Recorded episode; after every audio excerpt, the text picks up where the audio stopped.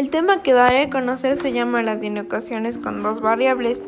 Estas se caracterizan por tener los signos mayor que, menor que, mayor o igual o menor o igual. Para resolver esto tenemos que realizar la tabla de valores, graficamos los puntos, tomamos dos puntos al azar y reemplazamos en las inecuaciones. Después tenemos que identificar si cumple o no cumple la desigualdad. Es importante agregar que si este cumple lo pintamos.